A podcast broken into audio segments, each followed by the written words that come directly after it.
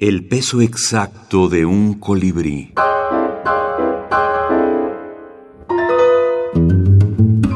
Decálogos de la brevedad.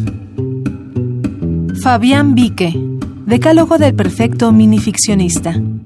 Eh, un decálogo literario expone, concentra una poética literaria. Primero, mófate del maestro. del maestro. Segundo, no creas que haces literatura. Toma esto como cierto, aunque sea cierto. Tercero, no te pongas límites. Pero si tu microficción sobrepasa las 50.000 palabras, piensa que ya es hora de ir buscándole un remate. Cuarto, no matarás a tu personaje. Es un truco viejo.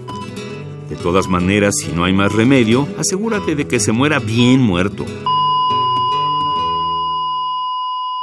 Habitualmente los consideramos como también un incentivo para la escritura, tanto para el lector eh, o para el aprendiz o para el escritor novísimo que quiere acercarse a grandes paradigmas de la escritura narrativa y eh, a partir de eso de decálogo lo ve como una pequeña lección o bien como, como un homenaje incluso como un paradigma de escritura o bien como un incentivo para que él agarre la pluma y eh, vuelva a escribir.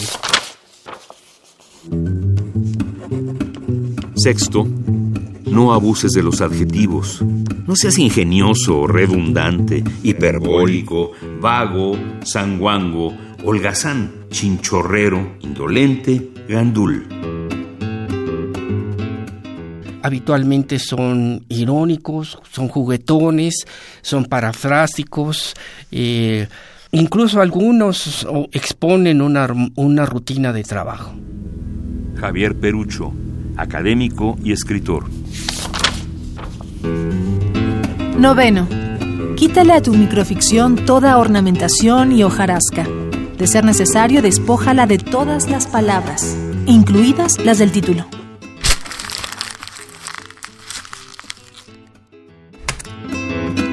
Décimo, ten presente que nada hay tan previsible como un final imprevisible.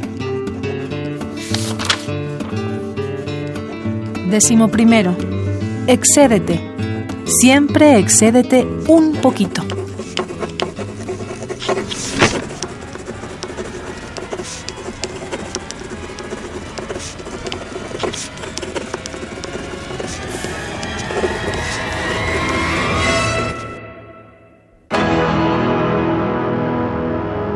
Fabián Vique, Decálogo del Perfecto Minificcionista, en El Cuento en Red, revista electrónica de teoría de la ficción breve.